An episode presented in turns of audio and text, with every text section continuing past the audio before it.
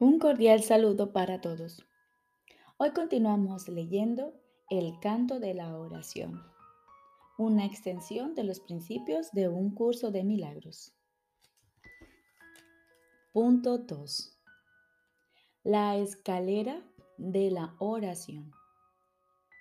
Jesús nos dice, la oración no tiene principio ni fin, es parte de la vida pero sí cambia de forma y crece a medida que uno va aprendiendo hasta que alcanza su estado amorfo y se funde en una comunicación total con Dios. En su aspecto peticionario no necesita apelar a Dios.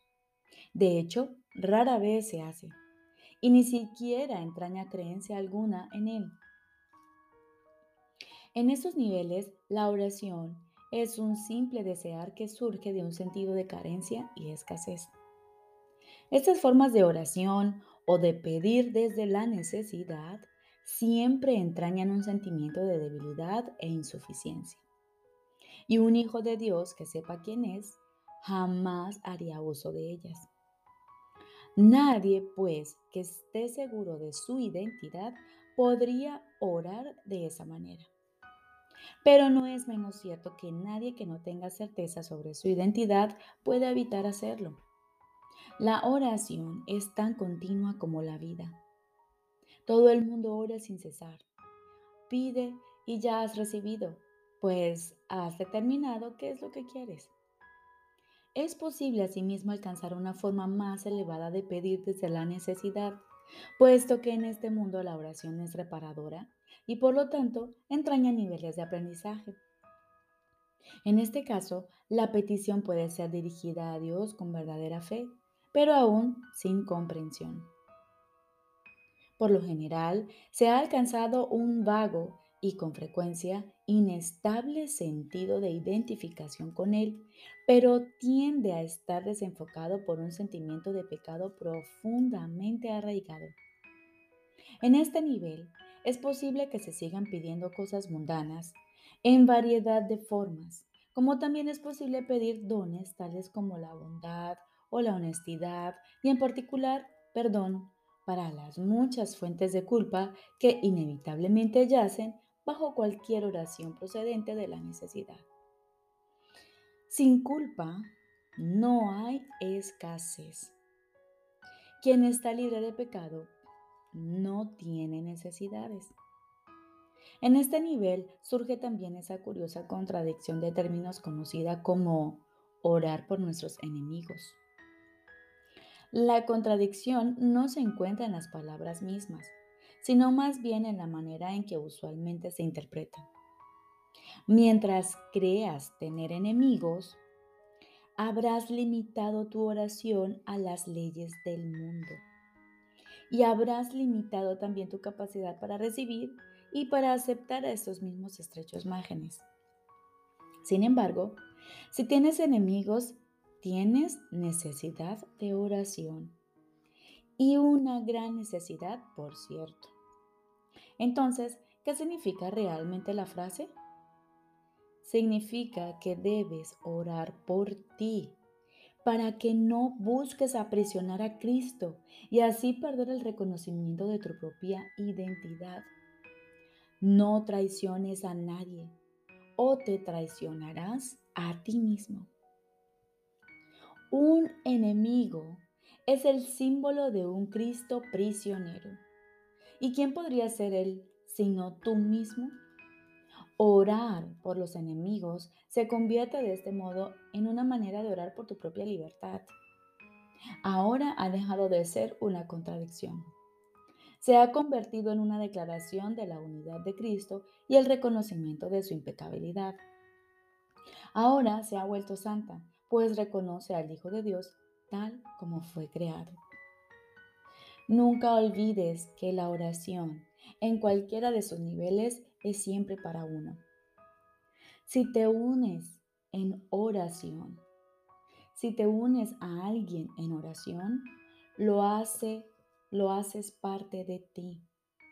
El enemigo eres tú, al igual que eres el Cristo. Por ello, antes de hacerse santa, la oración es una elección. Tú no eliges por otro, solo puedes elegir por ti mismo. Ora verdaderamente por tus enemigos, pues en esto radica tu propia salvación. Perdónalos por tus pecados y serás realmente perdonado. La oración es una escalera que llega hasta el cielo. En lo alto se produce una transformación muy similar a la tuya, pues la oración es parte de ti. Las cosas de la tierra se dejan atrás y ya no se recuerdan más.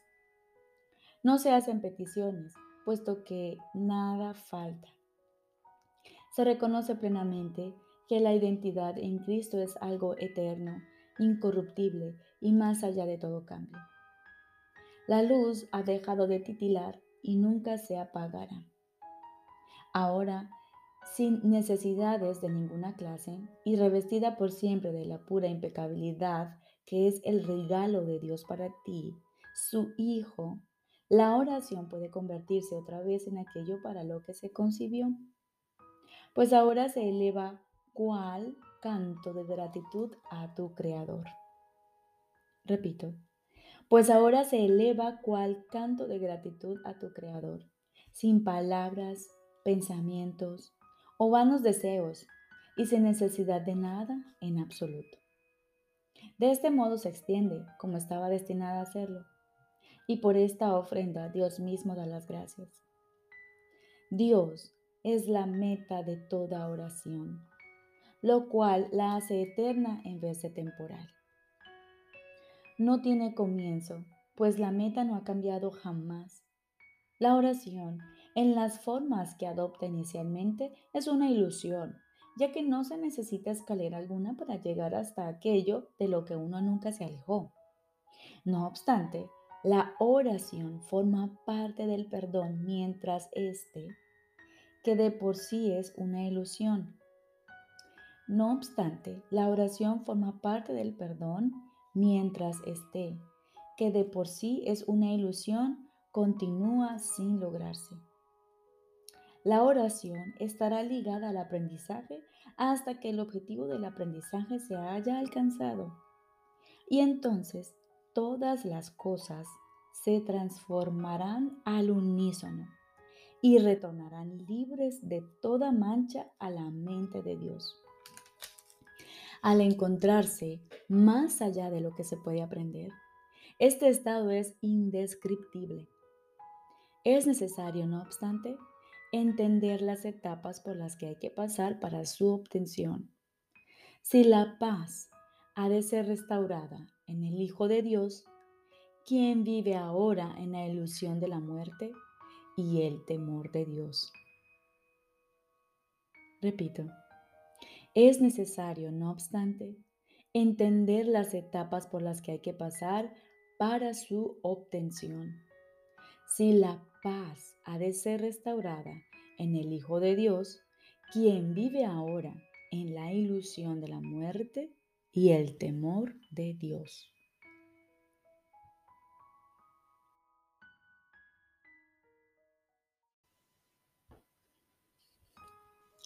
Ahora continuamos con el libro de ejercicios. Décimo tema especial. ¿Qué es el juicio final? El segundo advenimiento de Cristo le confiere al Hijo de Dios este regalo. Poder oír a la voz que habla por Dios, proclamar que lo falso es falso y que lo que es verdad jamás ha cambiado y este es el juicio con el que a la percepción le llega su fin. Lo primero que verás será un mundo que ha aceptado que esto es verdad, al haber sido proyectado desde una mente que ya ha sido corregida. Y con este panorama santo, la percepción imparte una silenciosa bendición y luego desaparece al haber alcanzado su objetivo y cumplido su misión. El juicio final sobre el mundo no encierra condena alguna, pues ve a este completamente perdonado, libre de pecado y sin propósito alguno. Y al no tener causa ni función ante los ojos de Cristo, simplemente se disuelve en la nada. Ahí nació y ahí ha de terminar. Todas las figuras del sueño con el que el mundo comenzó desaparecen con él. Los cuerpos no tienen ahora ninguna utilidad, por lo tanto, desaparecen también, pues el Hijo de Dios es ilimitado. Tú que creías que el juicio final de Dios condenaría al mundo al infierno junto contigo, acepta esta santa verdad. El juicio de Dios es el regalo de la corrección que le concedió a todos tus errores. Dicha corrección te libera de ellos y de todos los efectos que parecían tener. Tener miedo de la gracia redentora de Dios es tener miedo de liberarte totalmente del sufrimiento, del retorno a la paz, de la seguridad y la felicidad, así como de tu unión con tu propia identidad. El juicio final de Dios es tan misericordioso como cada uno de los pasos de su plan para bendecir a su Hijo y exhortarlo a regresar a la paz externa que comparte con Él.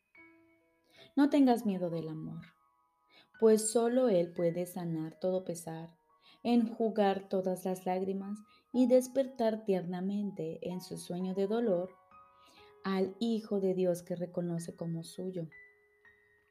No tengas miedo de eso la salvación te pide que le des la bienvenida. Y el mundo espera tu grata aceptación de ella, gracias a lo cual se liberará.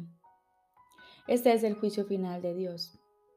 Tú sigues siendo mi santo Hijo, por siempre inocente, por siempre amoroso y por siempre amado, tan ilimitado como tu Creador, absolutamente inmutable y por siempre inmaculado. Despierta pues y regresa a mí. Yo soy tu Padre y tú eres mi Hijo.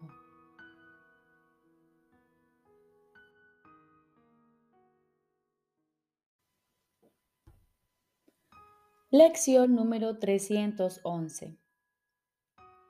Juzgo todas las cosas como quiero que sean juzgo todas las cosas como quiero que sean.